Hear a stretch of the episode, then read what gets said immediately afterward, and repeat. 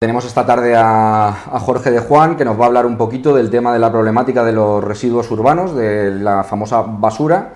Y nada, buenas tardes, Jorge. ¿Qué tal? ¿Estás desde Menorca? ¿Nos estás hablando? Creo, creo que nos has dicho. Sí, muy buenas tardes. Sí, desde Menorca estoy hablando. Estoy en casa, aquí pasando unos días y, bueno, disfrutando y trabajando al mismo tiempo. Pues un placer un placer tenerte esta tarde con nosotros. Pues en primer lugar queríamos saber que si es un problema los residuos urbanos actualmente, a día de hoy. A día de hoy, Jorge, el residuo ha sido un problema de siempre. No ha sido un problema actual, es algo que lleva durante muchísimos años, muchas décadas, y desde que el hombre es hombre. El residuo es algo que siempre se ha catalogado y se sigue catalogando como algo que no usas, que te estorba y que no quieres tener más al alcance normalmente de tu vista, que eso es cuanto más lejos, mejor. ¿Qué pasa? Que esos residuos después acarrean ciertos problemas, ciertos problemas con los que tenemos que convivir, vivir y estar con ellos. Así que, que si son un problema, son un problema tremendo. Y el tema de tratar los residuos, ¿crees que es totalmente necesario hacer un tratamiento o, seguir con la línea que llevábamos hasta hace años de simplemente depositarlos en, determinados sitios? Mm, vamos a ver, los residuos son, es algo que es necesario tratar, es algo necesario tratar por varias razones. Una de las razones por las que es necesario tratarla es porque simplemente lo que estamos intentando es cambiar nuestra economía, en donde antiguamente siempre ha sido una economía lineal, lineal perdón, y ahora se intenta hacer una economía circular. Eh, lo que estamos intentando es darle a un mismo material y a un mismo tipo de producto, darle varios usos, ya sea en un tiempo o ya sea en una cosa, ya sea eh, dándole otro tipo, de, otro tipo de uso o transformándolo para que sea otra cosa. Eh, residuos en estos momentos que si son necesarios la transformación de ellos o el modo de ellos o el uso de ellos es algo obligatorio. Obligatorio porque a día de hoy no tenemos las mismas materias primas, seguimos consumiendo y destrozando el medio ambiente y al mismo tiempo nuestro mundo para poder tener y mantener el tipo de vida que estamos teniendo a día de hoy a base ya constante de la naturaleza. Sería necesario, es obligatorio y es algo que debemos de demandar todos a día de hoy. ¿Y ¿Cómo los podemos tratar? Eh, disculpa, Jorge, un segundo. ¿Cómo los podemos tratar? A día de hoy lo que se está haciendo es simplemente reciclar, intentar darle un doble uso. Pero necesitamos ir un poco más allá.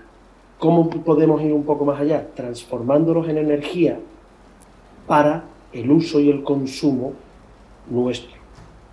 Dime, disculpa.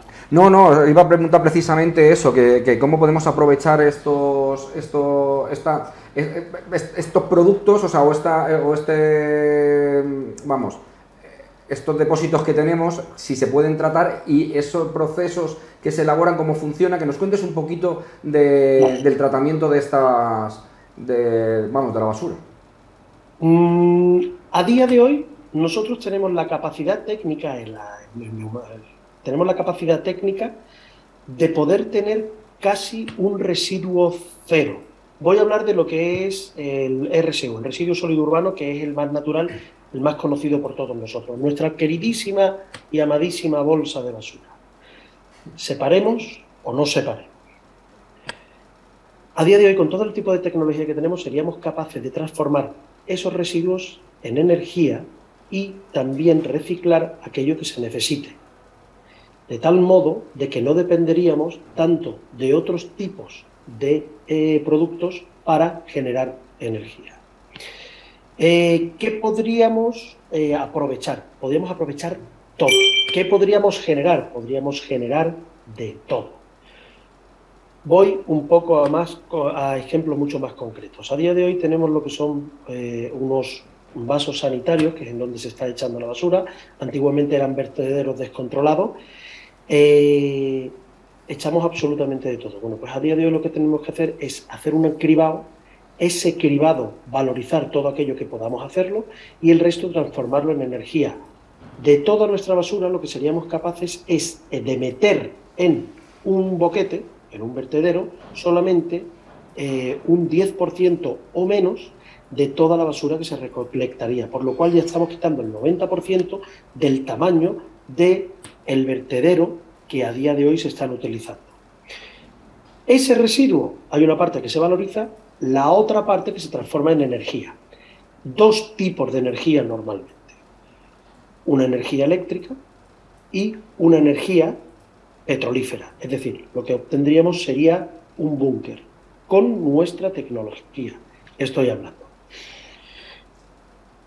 Eh, a día de hoy, ¿qué se está haciendo en la mayoría de los países, inclusive en España? Se está quemando.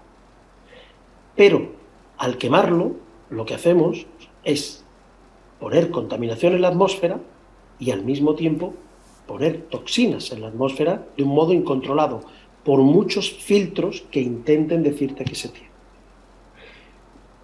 Queda el concepto un poco claro porque quizás a lo mejor me estoy liando y no, es un concepto que pueda ir claro a...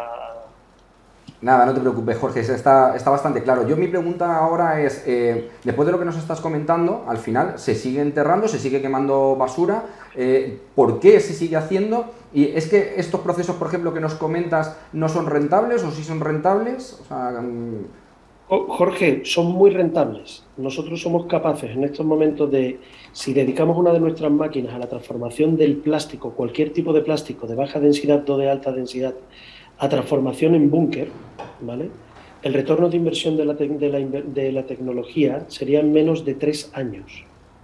Pero ¿qué es lo que pasa? A día de hoy, todo, todas las leyes están orientadas a que el beneficio por enterrar basura sea infinitamente mayor.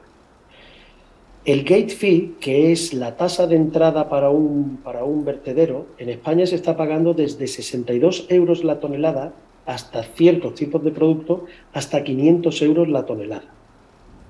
¿Qué pasa? Tú recibes ese, ese desecho y básicamente lo que hace es cavar un hoyo. Lo estoy contando de un modo muy simple, ¿vale? Pero es la idea. Y enterrarlo te están pagando por cavar un hoyo, meter la basura y olvidarte de ella después tapándolo. ¿Qué más barato que eso? Con nosotros o con cualquier otro tipo de tecnología tienes que invertir en una tecnología que transforme eso en electricidad, que en el tiempo será mucho más beneficioso tanto para el medio ambiente como para la economía del país y encima te dará, estás sacando un dinero de algo que estás despreciando. Pero a día de hoy las leyes no están hechas de ese modo. Y a día de hoy estamos mucho más abocados y pagamos muchísimo más por enterrarlo. Entonces al final me estás diciendo que hay intereses detrás, ¿no? De todo el sector este. básicamente sí, básicamente sí. Mira, ¿sabes la problemática que tenemos a día de hoy eh, en España y en toda Europa con esto de los cortes de gas por parte de Rusia por la guerra de Ucrania? nosotros Europa seríamos capaces de generar nuestra propia electricidad por mediación de nuestra tecnología de landfillsolutions.eu. Nosotros seríamos capaces de coger todo ese residuo sólido urbano y transformarlo en electricidad. Te voy a dar solo un ejemplo, ¿vale? Nosotros por cada tonelada de residuo sólido urbano somos capaces de generarte un megavatio hora. Si nosotros estamos poniendo una máquina de 2 toneladas horas son 2 megavatios hora. Nuestras máquinas funcionan durante 8.000 horas seguidas. Esos son 11 meses seguidos anualmente. Un mes de parada para revisión y vuelta otros 11 meses trabajando. Eso quiere decir que una máquina de 2 toneladas hora te está consumiendo 32.000 toneladas de residuo y te genera 32.000 megavatios de electricidad sin apenas emisiones a la atmósfera con tu basura y sin necesidad de comprar gas a otro país o de depender de otro país para la generación de eso.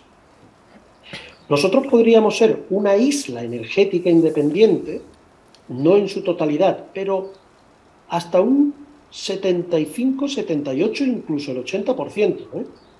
Podríamos ser totalmente independiente energéticamente del resto del mundo solo con nuestros residuos y con todos aquellos vertederos ya enterrados, ya que nuestra tecnología es capaz de hacer minería de vertederos. limpiaríamos el medio ambiente y al mismo tiempo le daríamos un segundo uso a toda la tecnología.